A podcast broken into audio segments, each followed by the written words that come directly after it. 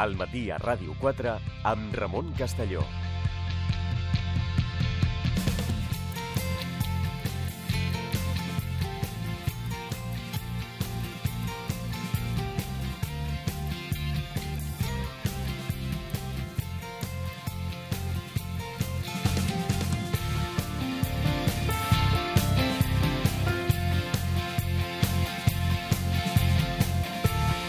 Continuem al matí a Ràdio 4, mentre doncs, eh, és l'hora que en aquests moments el nou govern de Pedro Sánchez eh, jura o promet els càrrecs a la zarzuela davant del rei Felip VI. El que fem tot seguit al matí a Ràdio 4, evidentment els companys informatius ho van explicant els butlletins i les edicions. Nosaltres eh, proseguim amb el format habitual dels dijous i ens acompanya, per tant, l'investigador del Centre d'Estudis Històrics Internacionals i professor d'Història Contemporània a la Universitat de Barcelona, José Manuel Rua. Bon dia. Hola, molt bon dia.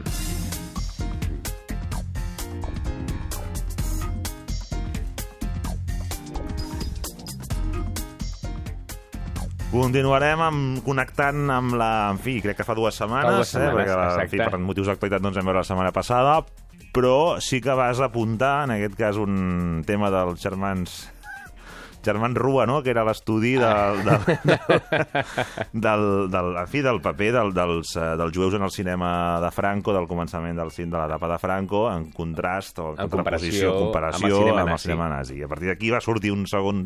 Un segon tema, Tema.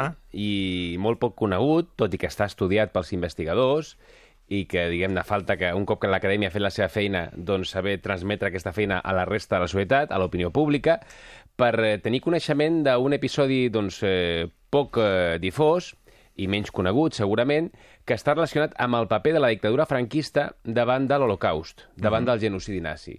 Perquè eh, ens hem acostumat a veure l'Holocaust amb els ulls de la Segona Guerra Mundial com una cosa aïllada del que passa a Espanya. Uh -huh. No, el, Està a part, no? el règim de Franco té la seva guerra civil, el cop d'estat, la dictadura militar, però el que passa amb l'Holocaust és una cosa que depèn dels nazis, amb la qual el règim de Franco no té res a veure. El mateix, el mateix règim va intentar eh, vendre aquesta visió, aquesta versió, a través d'un informe sobre la qüestió jueva que va presentar a les Nacions Unides, un informe que està treballat per... Eh, per una companya meva de feina, per la Lola, Lola Arana, Mhm. eh, justament amb un llibre que parla de franc, el franquisme i la qüestió jueva, publicat també pel, eh, pel SEI i per Luciano Casali. Doncs eh, aquí el que intentava el franquisme era vendre la versió que eh, havien tingut una actitud, eh, diguem-ne, d'ajuda, de misericòrdia respecte als eh, refugiats jueus que intentaven fugir d'Europa i que el règim havia donat facilitats fins i tot perquè poguessin emprendre doncs, eh, eh, un nou èxode fugint de la persecució nazi i salvar les seves vides. Aquest és un informe que va presentar el règim franquista després de la Segona Guerra Mundial per intentar ser acceptat en, eh, diguem-ne, en, en el món civilitzat, en el món de les nacions que estaven constituint la ONU. Problema, aquest informe no responia a la veritat, perquè l'actitud del règim franquista ni havia estat eh, misericorde, ni havia estat de recolzament ni d'ajuda als milers de refugiats jueus d'origen espanyol, aquí està el tema, jueus d'origen espanyol, els famosos sefardíes o sefardites, que van intentar acollir-se a una, una legislació de l'època de la dictadura de Primo de Rivera on deia que els jueus que tenien origen espanyol podien acollir-se a la protecció que significava la nacionalitat espanyola. En el seu moment es van acollir doncs, unes 3.000 persones, a partir del 1924, però durant la Segona Guerra Mundial molts jueus d'origen sefardí van veure amb aquesta possibilitat una opció per salvar les seves vides de què? De la persecució nazi i d'acabar als camps d'extermini. Llavors, el règim deia, no, nosaltres vam facilitar la fugida, eh, l'èxode de milers i milers de jueus.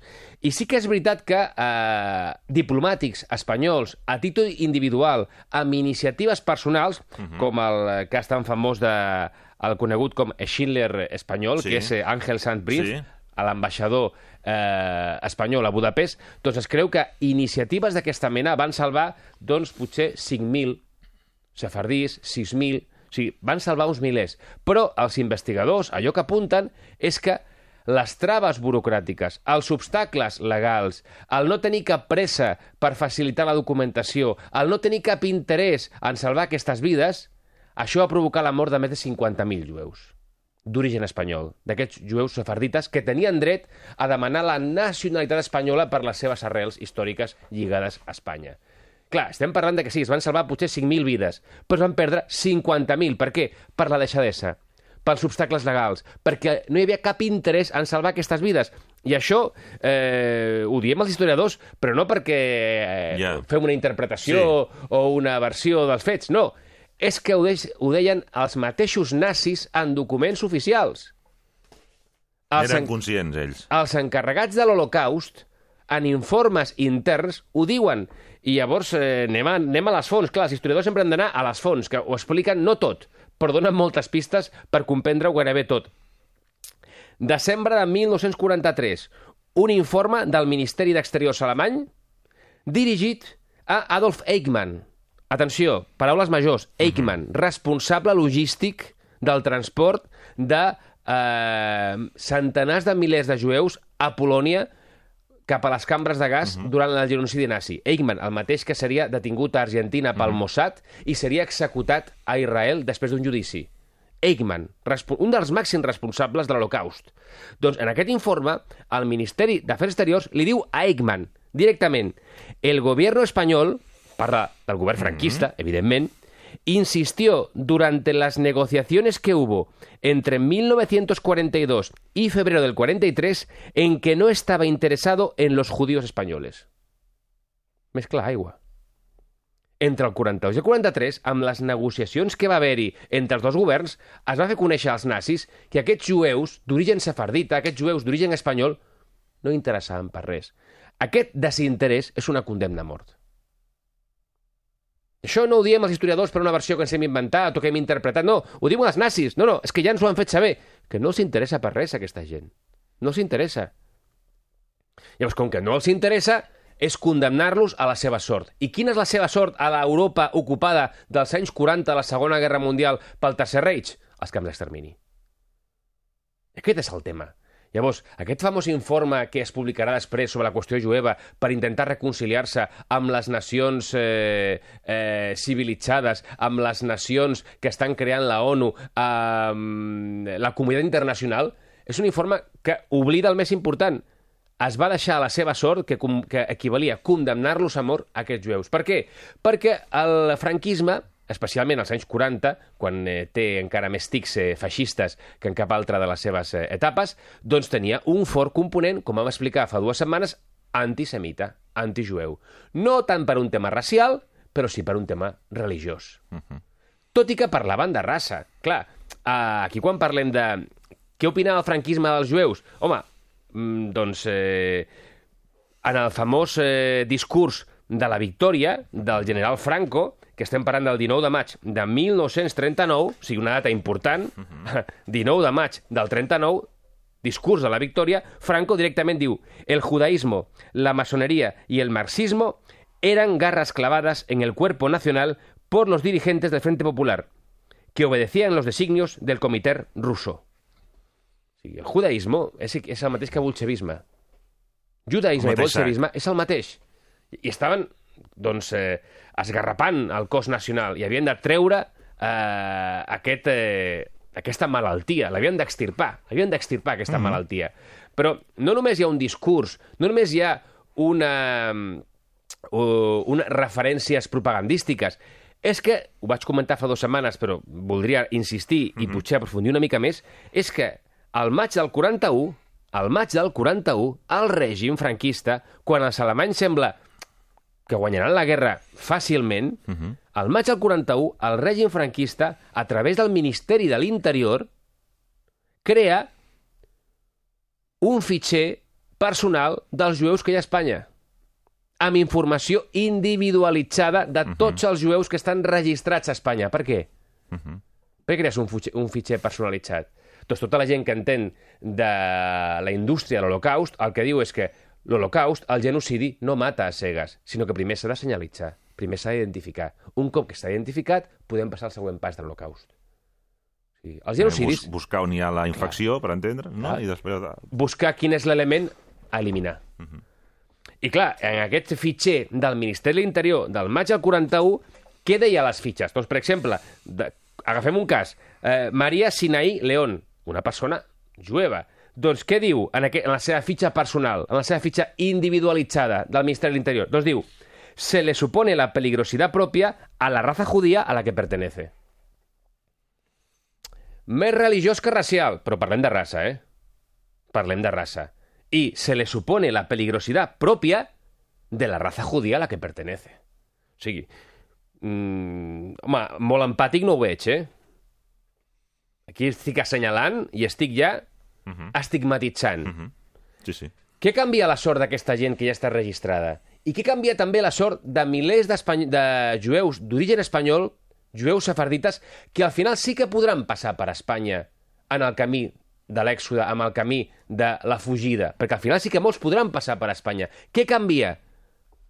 El curs de la guerra. El curs de la guerra ho canvia tot. Perquè aquí quan parlem de la Segona Guerra Mundial... Hi haurà un moment de canvi. Clar, evidentment. Sempre pensem que el franquisme va sempre va, va ser neutral, amb simpaties. No, el franquisme es Evoluciona. Va, es va moure. Es va moure, va evolucionar i va tornar al punt de partida.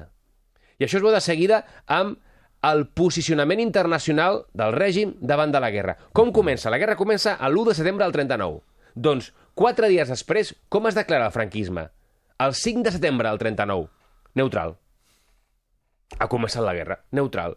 Però, clar, primers mesos, victòries mm, espectaculars i ràpides de la Wehrmacht, de l'exèrcit nazi. Cau França, al juny del 40. Sembla que la guerra la guanyarà el Tercer Reich. Mm -hmm. Només queda Anglaterra. Mm -hmm. Encara no ha entrat en combat ni la Unió Soviètica ni els Estats Units. Doncs, al juny del 40, en França, que acaba de caure en mans dels nazis, què fa el règim franquista? Fa un canvi. I què diu? Que passa de la neutralitat a la no bel·ligerància activa. Neutralitat a no bel·ligerància activa. Activa. Uh -huh. Dius, ostres, i això què vol dir? doncs això vol dir que estem a punt d'entrar a la Segona Guerra Mundial. Vol dir això. Ja no som neutrals, som no bel·ligerants actius. És el pas previ a declarar la guerra. Uh -huh. I per sumar-se en el darrer moment a les potències guanyadores, que són les potències feixistes, que amb la que té afinitats, amb les que té deutes de guerra per haver-li recolzat a la, a la Guerra Civil Espanyola, al general Franco... És a dir, Però aquests exèrcits de l'exèrcit espanyol tampoc, eh, en, la situació, en la situació que estava en aquell moment, tampoc no esperaven... no esperaven gran cosa, no es, per això la, la famosa reunió d'Andalla d'octubre del 40 no es va arribar a cap acord, perquè no esperava gran cosa. Al final l'acord d'Andalla és Franco es compromet a declarar la guerra algun dia Uh -huh. i els nazis es comprometen alguna compensació al nord d'Àfrica sense especificar. I com que ningú especifica res i tothom espera que l'altre doni el primer pas, al final Espanya no entra en guerra. Però, tot i que no entra en guerra, dins d'aquesta no bel·ligerància activa es dona un pas fonamental. Quin és aquest pas? La creació de la Divisió Azul. Clar, quan al juny del 41, coincidint amb l'operació Barbarroja, que és l'atac de l'Alemanya nazi a la Unió Soviètica, aquí es crea aquest cos de voluntaris falangistes, la Divisió Azul, pel qual passen més de 45.000 homes. Llavors, clar, som no bel·ligerants actius. Hem creat un cos de 45.000 homes dins de l'exèrcit nazi, que juren lleialtat al Führer. Llavors, a veure, eh, home, per ser neutrals, déu nhi eh? I aquí hi ha el famós discurs que la gent recordarà de Ramon Serrano Súñer, que, on diu que Rússia és culpable, on pocs dies després, tres dies després, dos dies després, perdó, de l'atac de la Wehrmacht a la Unió Soviètica... Serrano Sunyer, eh, aquest objecte d'aquella sèrie... aquella sèrie de lo que, es, lo que escondía en sus ojos, aquest mite d'una història d'amor prohibida del franquisme, que estem parlant del Ministeri de Governació, del Ministeri de l'Interior, del franquisme, i del ministre d'Exteriors fins l'any 42, més eh, germanòfil i més feixista que té el règim. Doncs aquest ministre, quan comença l'operació Barbarroja al juny del 41, en el seu famós discurso, en el seu famós discurs, Rússia és culpable, el que diu és, camaradas, no es hora de discursos, pero sí que de la falange dicte en estos momentos su sentencia condenatoria. Rusia es culpable, culpable de nuestra guerra civil, culpable de la muerte de José Antonio, nuestro fundador, etcétera. Un altre fragment. El exterminio de Rusia es una exigencia de la historia y del porvenir de Europa. Atenció, el exterminio de Rússia és una exigència de la història. Aquí que no es digui que anem a alliberar els russos de la dictadura soviètica. No, no, anem a exterminar els russos, que és molt diferent. I amb qui ho farem? Amb qui exterminarem els russos? Doncs ho diu el mateix Serrano. Diu, vais a defender los destinos de una civilización que no puede morir, la nazi. Y a contribuir a la fundación de la unidad de, la unidad de Europa. Vais a combatir junto a las mejores tropas del mundo. Llavors, aquesta neutralitat que ja és no bel·ligerància activa, quan torna a canviar? Doncs torna a canviar quan s'intueix que la guerra s'allarga, quan s'intueix que la guerra ja veurem qui la guanya, perquè la batalla d'Anglaterra l'han guanyat els anglesos. Moscou i Sant Petersburg, en aquell moment Leningrad, no ha caigut. Llavors, la campanya russa tampoc avança a bon ritme. Davant d'això, octubre del 43, què fa el règim franquista? Torna a la casella de sortida. Es declara neutral un altre cop. Comença neutral, passa per la no bel·ligerància activa, No bel·ligerància activa, eh? Activa com és a el pas concepte. previ per entrar, envia la divisió azul, es reuneix amb eh, Franco a Andaya, promet que algun dia entrarà en guerra a canvi de concessions no concretades al nord d'Àfrica, però com que ningú concret, concreta res, no s'avança, i al final, octubre del 43, octubre del 43, tornem a la neutralitat. Per què? Perquè la guerra s'allarga i ja veurem què passa. I aquesta tornada a la neutralitat té conseqüències pels jueus d'origen espanyol, pels sefardites. Els que estaven registrats. Clar, no, perquè estaven registrats que no tindrà conseqüències per ells, mm. però pels d'Europa també. Mm -hmm. Perquè ara sí el règim donarà més facilitats perquè puguin fugir per Espanya. Totes les traves... Obrirà la... Obrirà la frontera amb una condició, que no es poden quedar. O sigui, les traves burocràtiques no és que desapareguin, però es redueixen significativament. Per què? Perquè hem de vendre la versió propagandística de que hem ajudat els jueus. I justament aquest canvi serà la base sobre la qual es redactarà aquest famós informe a les Nacions Unides sobre la qüestió jueva dient hem ajudat els jueus. Heu ajudat els jueus perquè la guerra l'està perdent el Tercer Reich i ja esteu pensant en el futur. I aquí un altre cop podríem pensar, bueno, això és una versió que tenen els historiadors, això és, eh, això és una Sempre interpretació... acaba rebent el franquisme, no? Sí. Sí, no, no, tornem a les fonts. Abans, els nazis, el que deien, el govern franquista no té cap interès pels jueus espanyols. Doncs ara anem al govern franquista directament. A, Tenim les fonts del a govern. una comunicació interna. I en aquesta comunicació interna, ni més ni menys que el ministre d'Afers Exteriors, que ja ha substituït el 42 a Serrano Súñer, perquè si la guerra s'allarga, Serrano Súñer no pot ser un bon ministre, perquè potser hem de pensar que Anglaterra serà una de les mm, nacions victorioses o com a mínim encara Ja. continuarà jugant un paper important i que hem d'agafar a una persona que tingui molt, millors relacions amb Anglaterra. Quina és aquesta persona? Francisco Gómez Jordana, ministre d'Afers Exteriors. I en una carta d'aquest ministre d'Afers Exteriors, Gómez Jordana, al ministre de l'Exèrcit, que és el general Carlos Asensio, estem parlant de, de ministeri a ministeri, del ministre d'Exteriors al ministre de l'Exèrcit, de Gómez Jordana a Carlos Asensio. Doncs en aquesta carta de novembre del 43 ja fa un mes que tornem a ser neutrals. Ja fa un mes que hem Que no deixat som bel·ligerants. la no beligerança Això. activa. I què es diu en aquesta carta? Atenció, diu, sobre los sefarditas españoles, no los podemos traer a España porque esto no nos conviene de ninguna manera ni el caudillo lo autoriza. O sigui, no els podem portar, o sigui, no els volem a Espanya. Ahora bien, tampoco los podemos dejar en su situación actual aparentando ignorar su condición de ciudadanos españoles, porque esto puede dar lugar a graves campañas de prensa en el extranjero y principalmente en América y provocarnos serias dificultades de orden internacional. Estats Units, Sí, sí. Que pot guanyar la guerra Molt Estats clar? Units. Jo pensava que no podemos dejarlos a su suerte como españoles que son. No. No, no, no podemos dejar la suerte porque puede dar lugar a graves campañas de prensa en el extranjero, principalmente en América, en Estados Unidos. I això pot perjudicar el règim i de cara, sobretot, a la viabilitat, al futur i a la supervivència del règim, depèn com acabi la guerra. Llavors, quina és la solució? No els podem portar a Espanya, no els podem abandonar perquè és mala premsa i encara mm, pagarem conseqüències per això. Solució que proposa Gómez Jordana, ministre d'Exteriors, al ministre de l'Exèrcit. Clarísima. Irlos trayendo por grupos de un centenar. Per què? Perquè es quedin aquí? No. Que sigui aquí només Un lloc de pas. lloc de pas, lloc de trànsit a una altra destinació. Per què? Perquè l'objectiu és que, paraules textuals, vayan pasando por nuestro país como la luz por el cristal, sin dejar rastro. Paraules textuals, cita literal. Grups de un centenar que vayan pasando por nuestro país como la luz por el cristal, sin dejar rastro. Aquí està el tema. Hem d'ajudar-los perquè els nazis estan perdent la guerra. Ara, no els volem aquí, perquè som antisemites, perquè eh, parlem encara de races, uh -huh. perquè considerem que, que això doncs, eh, ens pot provocar un problema, uh -huh. Però és que no fer res també ens pot provocar un problema. Davant d'això que fa el règim franquista, una solució de compromís tard i malament, que passin per Espanya en grups petits, però sin dejar rastro, com passa la luz por el cristal. Llavors, què va fer el règim franquista pels jueus espanyols a la Segona Guerra Mundial? Res no va fer res. Si es va fer alguna cosa és perquè la guerra estaven perdent els nazis. I davant d'això, per evitar campanyes de desprestigi Estats Units que poden tenir incidència internacional, que poden tenir ressò i repercussió, doncs sí, sí, a partir del 43, que vayan passant per aquí. Abans també passaven, però amb moltes dificultats. Ara passaran amb menys dificultats. Ara que no es quedin, eh? Llavors, mm, el franquisme, amb la seva inacció, amb el seu desinterès i directament amb eh, allò que va comunicar als nazis, es calcula que va condemnar a mort a més de 50.000 jueus sefardites espanyols. Escampats per Europa, especialment a Europa Oriental, evidentment. I només quan la guerra s'està perdent, hi ha aquest canvi, i diu, home, hem d'actuar. Per misericòrdia, per empatia, per salvar vides? No, no, no, perquè es pot perjudicar. Opinió pública Que, que internacional. interessa més, no? Exacte.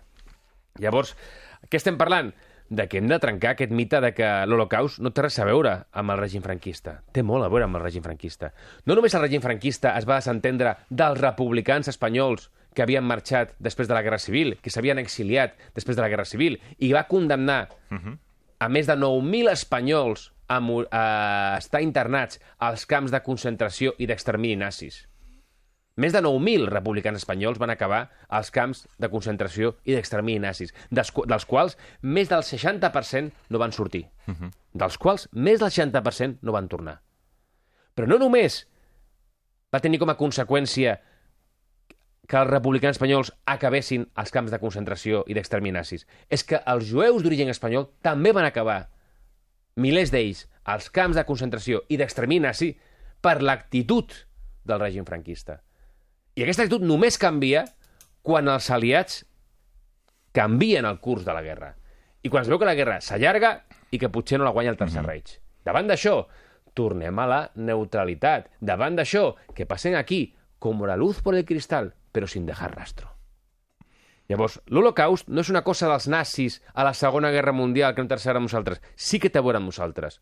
I té a veure amb el règim franquista, la seva actitud i el seu antisemitisme. No oblidem, també era un règim antisemita. I això doncs, va tenir com a conseqüència la mort també de milers de jueus d'origen espanyol. I això s'ha de saber. L'Holocaust també té a veure amb Espanya. Per acabar, Doncs per acabar, qui hi ha al darrere de tot això? Doncs una cosa molt senzilla que també sortia als mateixos informes del règim franquista.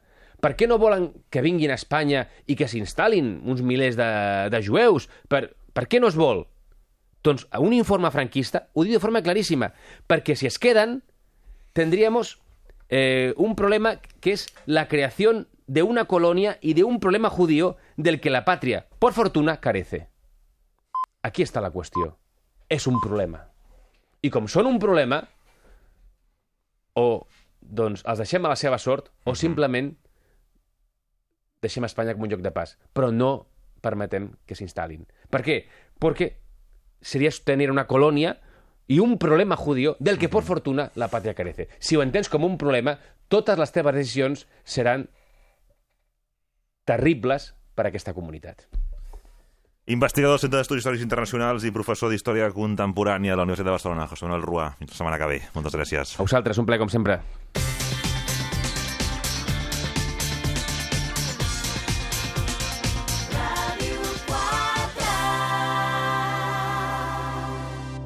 Carlos Pajuelo, Me dais un micrófono, no sé, espero que no os arrepintáis. Paula Calvo, I disposats a, a parlar de gossos, gats i... i del Montse Folk, Ens hem de cuidar, ja tenim tots temporades. Núria Guitar, Jordi Caupena, Jordi, hola. Hola, Núria, què tal? No, no, va, va, que, ve la tornada. Estribillo, vamos!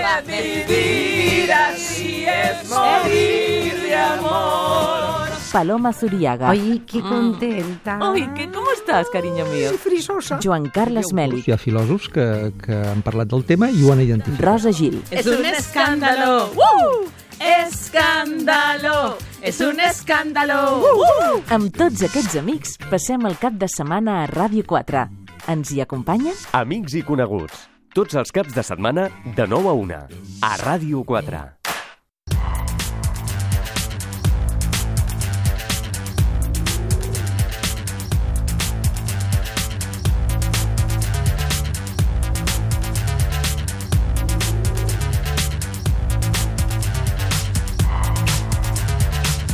Continuem al matí a Ràdio 4 amb les propostes de la Meritxell Martínez, que atenció, ens porta una notícia que jo mirant només el titular no he entès res, però vaja.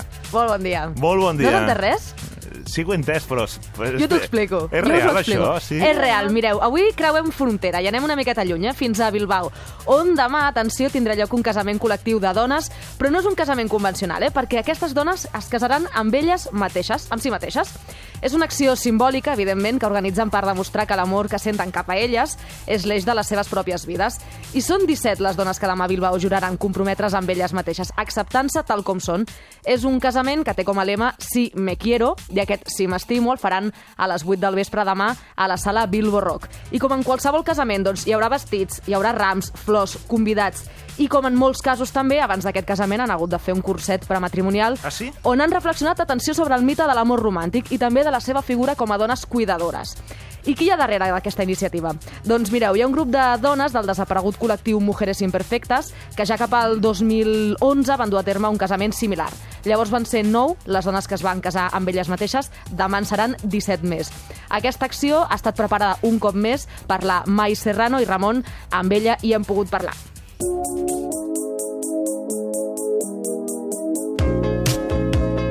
Este viernes va a haber una boda donde 17 mujeres se van a prometer cuidarse y respetarse y serse fiel todos los días de su vida a sí mismas. Es una boda al uso con todo lo que supone una ceremonia nupcial. La única diferencia es que mm, el compromiso no es para con otra persona, sino para, para una misma. ¿Cómo será esta boda? ¿Qué detalles habrá? Pues vamos a tener una soprano cantando, vamos a tener un aurescu de, de honor bailado también por Nadan Chari y va a haber pues invitadas, eh, todo, todo lo de una boda. O sea, todos los componentes habituales, vestidos, Sí. ramos, invitados... Eso es, eso es. Eh, va a oficiar la ceremonia Carmen Muñoz, que es concejala del Ayuntamiento de Bilbao, y vamos a estar pues un montón de gente acompañando a estas mujeres. Tú eres una de las creadoras de esta acción, no sé si la única que hay detrás de, de ella. Pues esta acción nació en el colectivo Mujeres Imperfectas, que hoy en día ya no existe, pero hace siete años, en el 2012, nos juntábamos para quitarnos etiquetas, reflexionar, cuestionarnos y ser nosotras mismas. Y en ese proceso de encuentro con nosotras, a mí se me ocurrió esta idea de, de casarnos con nosotras mismas y lo pusimos en, en marcha desde ahí, desde Mujeres Imperfectas. En el 2011 fuimos 10 mujeres las que nos dimos el sí me quiero y desde entonces pues ha ido creciendo, ha ido tomando más consistencia y lo hemos hecho en más sitios como en Cádiz o en Teruel, en Ondarroa, en Sopela y ahora volvemos a casa, a Bilbao. Oye, ¿y de dónde viene la idea? ¿Por qué decides montar un tipo de acción como esta, donde mujeres se casan consigo mismas? La idea al principio fue un poco en plan gamberro. Bueno, pues puede ser una forma divertida y nos lo vamos a pasar muy bien, hacernos una fiesta y darnos un homenaje a la vez que salimos a la calle y planteamos el debate, que no creemos que seamos la media naranja de nadie y que no tenemos que tener una persona al lado para ser mujeres completas. Y desde ahí, desde la gamberrada, surgió la idea de la boda, la pusimos en marcha y en el momento de la ceremonia nos dimos cuenta que además de ser divertida era también muy potente y una cosa muy seria. ¿Quiénes sois? ¿Son todas mujeres solteras? ¿Son casadas, divorciadas? Un poco, ¿quiénes sois? Son, son 17. Yo ya no me caso porque, claro, ya me casé, ya ese paso ya lo he dado. Entonces ahora estoy como un poco de acompañamiento de wedding planner. Les acompaño en lo que necesiten, organizo la ceremonia, estamos haciendo el cursillo prematrimonial estos días, que son así unas citas con nosotras mismas para ver qué, qué queremos, qué necesitamos, cómo está nuestra relación. Y las mujeres que han acudido a esta cita pues son muy diversas. casadas, hay mujeres que tienen criaturas, otras que no tienen, hay mujeres de veintitantos y, y mujeres de cincuenta y tantos, o sea, de todas las edades y de todas las situaciones que te puedas imaginar. Mujeres que están en un momento vital así explosivo y de felicidad y mujeres que también están pues cuestionándose y viendo que, que este es el momento de ponerse de su lado de edades diversas, momentos vitales también muy distintos y es genial que nos encontremos mujeres tan distintas en momentos tan diferentes y con la misma intención. Nos hablabas que habéis hecho un curso prematrimonial, como en todas las bodas, ¿no? El, el paso previo. ¿En qué ha consistido este exactamente? Pues nos estamos juntando por la tarde de 6 a 8. Lo que les ofrezco en ese espacio es un momento de parada y fonda, de parar, respirar y tomar contacto con nuestro cuerpo y con nuestros deseos. Porque si una cosa he comprobado es que cuando te escuchas te respondes y las respuestas son súper contundentes y te dan muchísima fuerza para ponerte donde tú quieres estar y hacer lo que tú quieres hacer. Claro, porque queréis reflexionar sobre lo que es el mito del amor romántico, pero también de los cuidados que nos damos a, a uno mismo o a una sí, misma. Sí, porque las mujeres somos grandes cuidadoras se nos ha puesto la etiqueta de cuidadoras que, que hemos venido aquí para hacer el bien a, a, todo el mundo, pero nadie nos cuenta que a las primeras que tenemos que ofrecer esos cuidados es a nosotras mismas.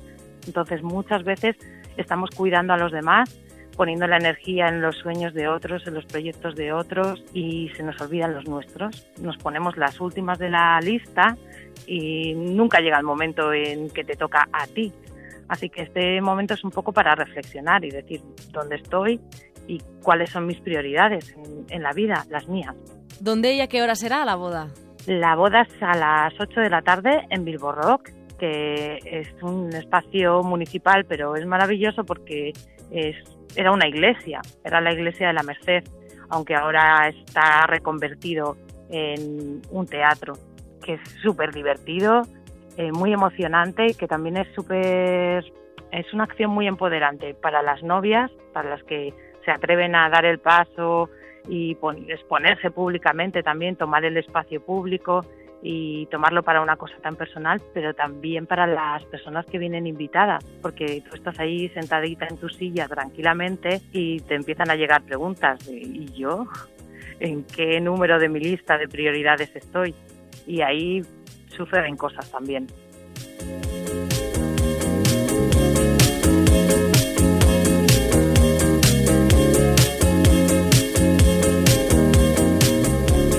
Després d'aquesta curiosa iniciativa que ens explica la Meritxell Martínez, entrem a l'espai de l'Aranxa Coca. En la setmana passada vam començar a parlar eh, les vacances mm, i a partir d'aquí com organitzar les vacances, que és en si mateix tot un, tot un procediment que pot ser agradable, pot ser un camp de mines. Sí, correcte. on, sí. on prendre mal, eh, si no, si no ho fem bé. Um, sí. En tot cas, um, també va introduir un altre element, no?, ara, per parlar-ne avui, com és doncs, organitzar vacances en parella, a més a més si hi ha fills. Què fem, Exacte, no? exactament. L'altre dia estava més enfocat en que en planificar unes vacances no fos motiu de separació, que després quan venen Sí. les, les estadístiques aquelles Del setembre, eh, del setembre, això, no? i dius, clar, tot va passar l'estiu, però què heu fet? Sobretot com ho heu fet, no? I ara, doncs bé, em vaig enfocar més en parelles sense fills, no vas comentar res dels fills, però que anem de parlar dels fills, sobretot perquè recentment, Ramon, ha sortit un article molt interessant en un diari britànic uh -huh. per part d'un popular psicòleg britànic que treballa en molts mitjans, ella és molt conegut, que és el doctor Oliver James, que parlava justament de que això de sortir de vacances a països llunyans amb criatures és un greu error. És un greu error. És un greu error. I clar, aquest debat que ell va encetar, va, va encetar i que, a més a més, va publicar en un article que s'ha fet de molt ressò i els oients ho poden buscar a Google, posen Oliver James uh, Vacation o Vacances amb nens i bé, ja s'ha traduït uh, i s'han fet resums res, eh, eh, traduïts. Ho diu clarament.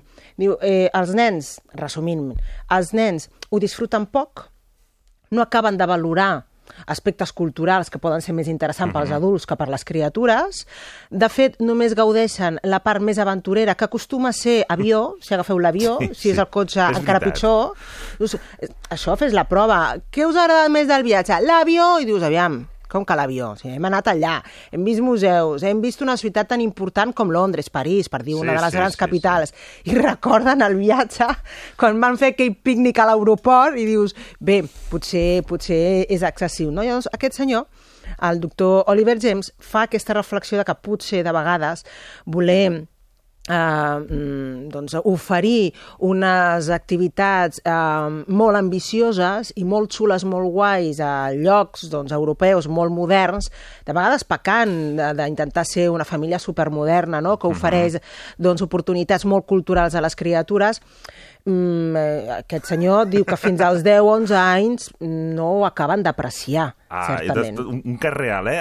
D'un viatge i que quan acaba el viatge a la família amb voluntat d'anar això, a museus, a ensenyar doncs, a grans centres del Louvre, tot, va. i quan es torna a l'escola eh, no? i el, davant dels pares el, Sí. Què? Ah, us ho heu passat bé allà? Sí, ens ho vam passar molt bé perquè vam anar al McDonald's. Amb els... És a dir, de tot, fixa't. de tot. Sí. Aquí no anaven al McDonald's no, Sí. per menjar saludable i tal no es feia. Allà es va fer una excepció en un moment puntual, suposo també davant del preu de determinats restaurants de, que no controlem tant a fora. Doncs, Doncs- eh, els nens el que més el, es van quedar de tot el anar al McDonald's amb els seus pares, que els feia com molta il·lusió. Que amb això, aquesta anècdota que acabes d'explicar, és, eh, exemplifica molt bé una cosa que diu aquest article que acabo de mencionar, i és que, eh, en definitiva, el que necessiten les criatures, eh, ell mateix diu, és descansar en un lloc conegut, on tots els anys podem retornar amb la seguretat que ofereix el retorn, però també amb aquella suau i necessària ruptura de la rutina anual de l'escola, però sempre sota l'agradable calma d'un lloc segur, conegut, al que retornar i descansar. Això és el que diu que necessiten les criatures. Per què? perquè agafen un sentiment de seguretat i de protecció que després, en edats posteriors, eh, i sobretot a les últimes etapes de la nostra vida, reprenem i ens dona calma, que és quan pensem en aquells anys i en aquella felicitat d'aquella infància, estius, aquells aquell- estius que sempre passàvem en aquells llocs. Fixa-t'hi, segons la teoria d'aquest senyor, d'aquest psicòleg, el que necessiten les criatures és uh, poder enllaçar amb llocs uh, més o menys coneguts o familiars. Jo no sé si el McDonald's entraria dintre de la premissa, No, però en no. tot cas coneixien no, el és, és el marc McDonald's. d'un viatge, no? De què es destaca Sí. del viatge? Doncs el, Mira, un McDonald's, però el poden apreciar perquè ja era algo conegut, Mhm. algo desitjat, I compartit amb els pares. algo eh? compartit amb els papàs i, eh, i d'una manera excepcional perquè es feia a l'estiu. Mhm. I perquè només anem a l'estiu. no? Llavors esperem a l'estiu per poder anar a aquell lloc o perquè podem fer coses, eh, premis no? esperats, com per Mhm. exemple pot ser en el McDonald's. Per tant, entraria una mica dintre de que eh, està dient, com comentava aquest col·lega, més enllà de tanta, tanta novetat no? que pot arribar a estressar. En tot cas, decideixin el que decideixin les Home, però famílies, està bé, és interessant, eh, aquest element. Sí, de vegades es pot pecar una mica. I, bueno, i, i no anirem a casa de... Bueno, és per sortir una mica. Dius, bueno, qui necessita sortir? No, al final són els papàs. Quedin amb els avis, home, que estaran bé en aquell Que lloc que coneixen de tota la exacte, vida. Exacte. No? Aquí, al final, qui necessita tant canvi? No? Les criatures petites o, O són els pares. o els pares que necessiten un canvi i bé, uh, n'hi hem de reflexionar. En tot cas, l'estiu Sí. Potser pels, pels adults no, però ja sabem que els nens i nenes tenen molt temps d'estiu, són moltes setmanes, i pot haver temps, certament, per tot, una Sí. mica per tot. Um, més enllà de les eh, típiques consignes que sempre es dona, feu parades quan feu un viatge. Uh, doncs vale, sí, fem parades freqüents, important.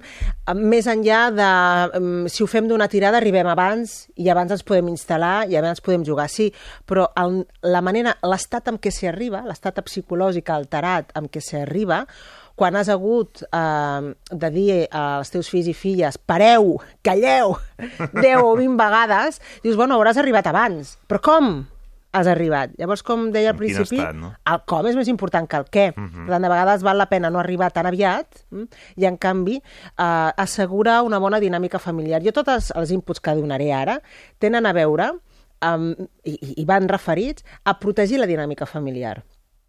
Més que tenir unes vacances saludables. Que bé, sí, la, físicament volem tenir unes vacances Mhm. saludables i segures i protegides, però sobretot que afavoreixi, que sumi a la dinàmica familiar unes vacances que restin és allò de, com deia, No engrandir l'estadística a final de l'estiu, no? Um, i, I acabar l'estiu amb ganes de que retornin els nens a escola, perquè ja no els aguantes, no? Però no pel xivarri que fan, sinó perquè eh, la relació Mhm. ells amb tu i tu amb ells s'ha fet malbé, ha quedat tocada. Llavors hem d'evitar que quedi tocada. No? Les parades freqüents, per què? Doncs per evitar dinàmiques tòxiques dintre d'aquell cotxe, sobretot si, si viatgem en cotxe. Això és important. Més enllà de que perquè facin un pipí, mm. perquè és bo que el conductor descansi, doncs, Que també, sobre, eh? que també. Però hem de hem de protegir perdó, la, que hi hagin unes bones relacions eh, entre tots els membres. Un altre aspecte molt important, l'alimentació. Que es diu, home, no donar a les criatures una alimentació, doncs bé, basada excepcionalment en més xutxes, més galetes i moltes patates fregides. Uh, més enllà del tema de salut, mm -hmm. que també tornem al tema de la dinàmica social. La millor manera de fer callar una criatura o li dones l'iPad o li dones una xutxa o unes galetes. Ja estan en el temps que estan allà fent el berenar, guanyes uns minuts de descans molt interessants. Està entretingut. És una manera de, de, de tapar la boca, realment.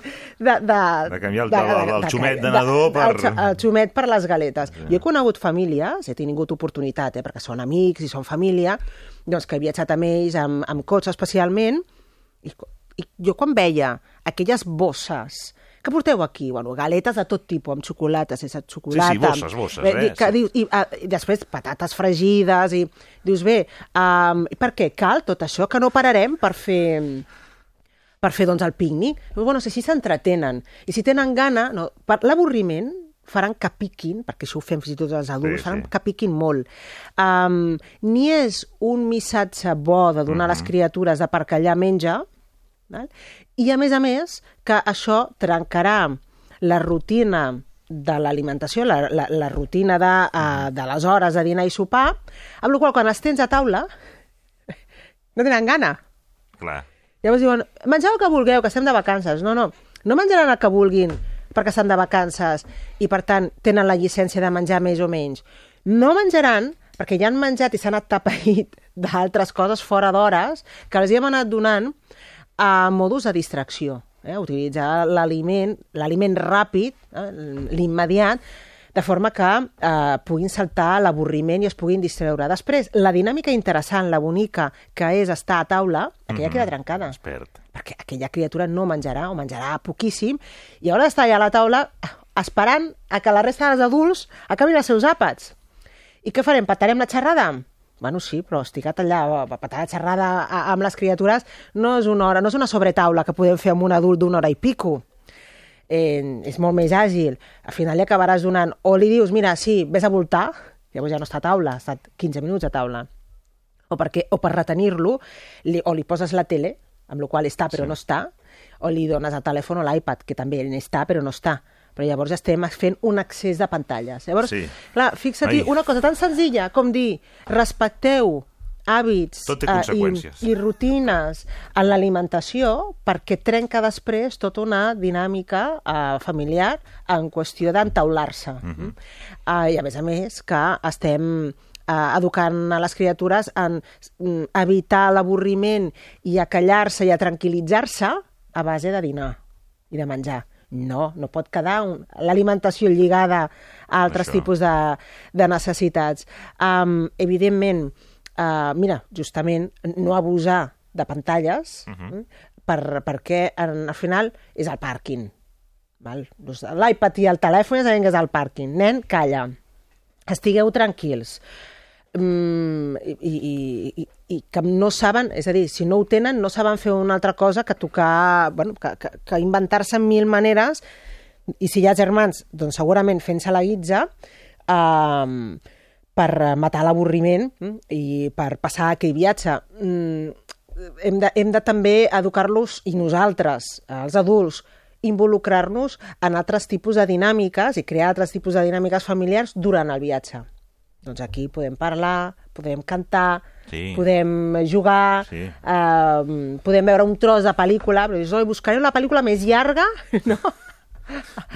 Dues hores, la, la primera part i segona part, no? De, de, Jo recordo, eh, que et feien fer joc, hielo. jocs de comptar cotxes de colors. Sí. I de, de, de, de, No, sí, coses molt perdut. creatives, eh? No, Ara s'enxufa la pantalla. Sí, perquè molts, moltes vegades els pares i mares, quan entren al cotxe, estan tan cansats dels preparatius, de pujar maletes, Sí. organitzar, que s'asseuen i diuen, oh, ja està, no? Ah, no, no, no, no està. No està, no que està, tens, no que està. tens aquells darrere, Sí. no? Ara, ara comença l'altre. queda? Quan queda? I dius, vinga, va, doncs anem a inventar-nos a fer cadenes de paraules, aviam si Sí. recordem la frase més llarga del món. Ah, fes-ho. Fes-ho, clar, és cansat. Clar que poden fer pantalles, però ja recomanen als experts que només de 45 minuts al dia. Al dia, anava a dir l'hora, no, l'hora, no, clar, no, que un quart d'hora que no en el trajecte, no, al dia. Per tant, pots anar alternant 10 minuts, És que és, 15, un, però no és, més. és, és el gran recurs per tot, eh? I ara Clar. ho veig que des de del dinars, de, de de, de cotxe, de, de tot. I al final, Sí, sí. clar, si sumes, no? De Clar, tot. al final dius, què portes? Què passarà? No, perquè porto els iPads de tots els nens. S'han vist cinc sèries infantils de Netflix amb... Sí, total, clar, evidentment. No, no, I que vas Bueno, que carregada... poden, clar, poden repetir, però vaja, que... o, o, o van ells carregats Sí, sí. amb 50.000 gadgets, no? Dius, no, aquest és l'iPad del petit, no? Aquest és l'iPad del més gran. Sí, sí, sí. Porto el meu, no? Sí. I al final Sí, ostres, sí. Um, sí que els tens educats. No, estic, estic silenciats. S'he posat el botó de l'off. Els tens molt ben educats, no? Edu- Bueno, Sí, educats, sí, no sé si això és educats. Anem a parlar de nens una mica més petits bebès, uh, Sí, fins a ben bé, sí. ben bé, parlem-ne, no? Ramon, Sí. parlem-ne. Fins ben bé als 24 mesos. Sí. Um, podríem dir fin, fins als, més o menys als 18, no? quan el nen ja comença a tenir marxa mm? Sí. i per si sol i per tant Però ja, no ja camina. record de- d'aquell viatge, no recordarà No res. recordarà res. El- Qui ho Tingui- recordarà ets tu. tinguem-ho clar. Ho recordaran els pares com va ser, no? Ah, O, o per bé o per dir nunca més. Mai més. Ja, ens Sí. esperarem a fer... Perquè, clar, tu veus a, a pares i mares eh, i, i, molts, i, i molts estrangers, eh, molts turistes, que van amb el nadó Sí, penjant, sí. no? amb, en, com en el cangur, Sí, sí. dius que bonic. No? Que maco, eh? S'han regalat un Poden entrar els Barcelona. primers a l'aeroport, Ah, ah, i a l'avió, vull dir, no? Que... Sí, sí, a tot arreu, a tot arreu. Si portes cotxet, eh, a una ciutat més o menys moderna, eh, tens eh, priority, no?, que es diu, i als museus també. Però, clar, eh, depèn de com organitza això amb una criatura que tindrà una alta demanda i, eh, i perquè és molt dependent, mm, No, són que té uns nits... mínims d'infraestructura. Són, són, Clar, i, per, i, de, per seguretat. Clar, i, i és, és temps i energia que et demanarà. És a dir, aquests pares continuaran dormint com dormen. Sí. D'aquella manera. O pitjor, O si pitjor, m'apures. eh? perquè a més a més s'han canviat també els seus bioritmes si perquè venen de molt lluny. Si el lloc on anem no està preparat a acabar el nen al llit, que Clar. potser no hi era, i, en fi... Eh, Mm, per tant, és, és una, és, són, són, uh, Cotxe són experiències, de cotxe de lloguer, el- posa-li, no posa, clar. no control. Uh, has dormit sí. poc, eh? Sí. Sempre, sempre l'ha has dormit poc, no? Uh, hem de parar més sovint, uh, li hem de donar el pit i no puc caminar. Uh, bé, un lloc que puguem és- no, trobar és diferent, bolquers eh? amb facilitat, que en principi... on el canvio, tot això que hi ha... Eh, I, i me sembla molt bé, eh? em sembla molt bé aquestes Si mamàs i papàs... entre l'avió, a veure què fem... Clar, exacte, eh? com el fem callar, clar. Són situacions que poden ser molt estressants, no? Mira, avui no he pogut fer callar i està com més nerviós o més Mhm. nerviosa, no? El bebè. Aquí és molt important, com sempre dic, l'aliança entre els dos pares. És a dir, si ho fem perquè ens fa il·lusió, ni que sigui, la criatura no recordarà, però sí, nosaltres sí que volem aquella foto de canviar. lloc, Amb el primer on, any, que tant ens agradava anar-hi amb el nen. Sí, eh? a primer any, doncs, en aquella ciutat que va simbolitzar tant per nosaltres, anem quan hem sigut papàs. Ostres, estupendo, molt romàntic, molt bonic, endavant. Però aneu de ser No serà com el conscients... viatge anterior. No serà com el viatge anterior. correcte, correcte. Faràs la foto, procura sortir a la foto somrient i amb una bona cara. Per tant, això t'has de mentalitzar abans no és creuar i dir, no, és que la criatura és molt bona. És igual que sigui molt bona i que plori poc. Tindràs feina, tindràs molta feina i, sobretot, heu de pactar, passi el que passi, uh, bronques entre vosaltres, les, les menys possi possibles. Buscar veritats entre vosaltres, ja t'ho deia jo, que no ho havíem de fer així. Això de buscar veritats, el que en psicologia es diu rebusques, mm -hmm. fem molts rebusques, pocs, pocs. Uh, els dos esteu en el meollo i els, de, i els dos us heu d'aliar Sí. per sortir-vos-en el millor possible i tenir un bon record el millor possible. Per tant, si no podeu dinar junts en aquell restaurant tan xulo d'aquella ciutat tan guai que heu anat, perquè la criatura plora i us agradaria estar entaulats i no podeu, feu torns. Eh, ho he vist en alguna ocasió i és per treure's el barret. Dius, no, primer demanaré jo que la meva senyora o el meu marit està fora amb la criatura. En cert moment, els tors jo crec que és la clau, eh? El toro és brutal. Què perdem? Home, venim a aquest lloc tan guai i no podem estar els dos asseguts. Doncs no. Te'n vas, te'n su- feu tors i un dina primer i dina tranquil, allò de tx, dina tranquil i gaudeix temps, no? al teu temps. No patint, ai, l'altre està fora i li haig d'agafar el relleu. No, no, tranquil·litat. I per què? Perquè després, com sempre deia, us heu de fer els regals. Els regals és, t'ha agradat el dinar? Uh, hem anat a un bon restaurant, encara que no hagueu pogut dinar ni prendre's les posses o no, potser només el cafè eh, junts. És a dir, després heu de poder explicar aquella experiència en positiu, en bonic. Aquesta és la foto final. No? Um, més enllà de si ho heu fet tot plegats o no. Les nits, us heu d'alternar. Aquesta nit, si plora més, si plora menys, si se li ha de donar una toma, te toca a tu o mira, eh, te fan molt mal els peus o tal, doncs mira, aquesta nit ja... I tornar-se a tenir una mala nit. Uh, aquesta associació, aquest, aquest, buscant la parella un soci, on uh, puguis fer aquest tipus de, de, de contractes amb aquestes clàusules ben definides, això s'ha de fer abans de sortir d'un viatge, d'un determinat viatge, quan la criatura és petita. Això és, és imprescindible. I les actituds, la flexibilitat, tenir una bona tolerància a la frustració i vull remarcar una cosa. Sí. Poder tolerar perdre diners que això, quan organitzes unes vacances, que ja sabem que de vegades depèn de, que, de què montis, no són barates precisament, i amb criatures, clar, has d'improvisar. I de vegades improvisar és perdre diners. Dius, bueno, ja tenia la reserva feta, perdrem 80 euros. Doncs perdem 80 euros. No, aniré, faré la reclamació, aviam si podem intentar recuperar aquests diners, almenys una part. Bueno, això que suposarà? Suposarà perdre un matí, suposarà una cadena de trucades... Mal humor. Què sup suposarà mal humor en un... Ja et vaig dir que no l'agafessis, aquell Ja et dir que no l'agafessis. No ho vas mirar. Ara tal, ara queda... Escolta, mm, una mica de flexibilitat. Quan dic flexibilitat vull dir en actitud i vull dir en capacitat. Doncs mira, si no es pot arribar tot i hem perdut alguns diners, quedem-nos-hi amb el que no hem perdut, que és la parella, el bon rotllo... l'economia s'ha de moure, al final. L'economia s'ha de moure, no? Exacte. De vegades per guanyar s'ha de perdre alguna cosa, de viure i... no? Millor perdre els diners que no perdre les, les persones Sí, sí, amb, amb qui tant. convius. Això és, és imprescindible. I després, per acabar, has de mencionar les hores bruixes. Ara digue'm, què és això de les hores bruixes? Què és això de les hores bruixes? Les hores bruixes és no tractar temes importants, transcendentals, a partir de les 7 i mitja de la tarda, de les 19.30 de la tarda. Ah, no? No es pot? No, horari més o menys europeu, Sí. eh? ara si anem a tal, eh, hauríem de fer la conversió, no es pot. Per què? I més si estem de vacances i més si hem anat a llocs nous i diferents, amb la qual estarem més esgotats, haurem fet de turistes i a aquestes hores estem, bueno, estem cansats, és normal. Entrar i col·locar-se en una situació de prendre decisions, de debatre, aquí té més raó, menys raó, de prendre, com deia, decisions importants um, i de discutir si una cosa ha anat bé o malament. A les 7.30 som les persones menys objectives És veritat, eh? Sí, sí. que podem trobar. Llavors dius, no, no, no és l'hora, fes-ho a l'esmorzar. L'esmorzar Sí, és millor, si encara tens ganes. Però a partir de les 7.30, todo bonito, bueno, bonito i barato, que jo dic, en parella. Bueno, bonito i barato. Uh, I no, no oblidar-se, sobretot, de, de gaudir i de, de sumar i no de restar, que això és el que han de saber unes vacances. Arantxa Coca, fins la setmana que ve. Moltes gràcies. Notícies i tornem.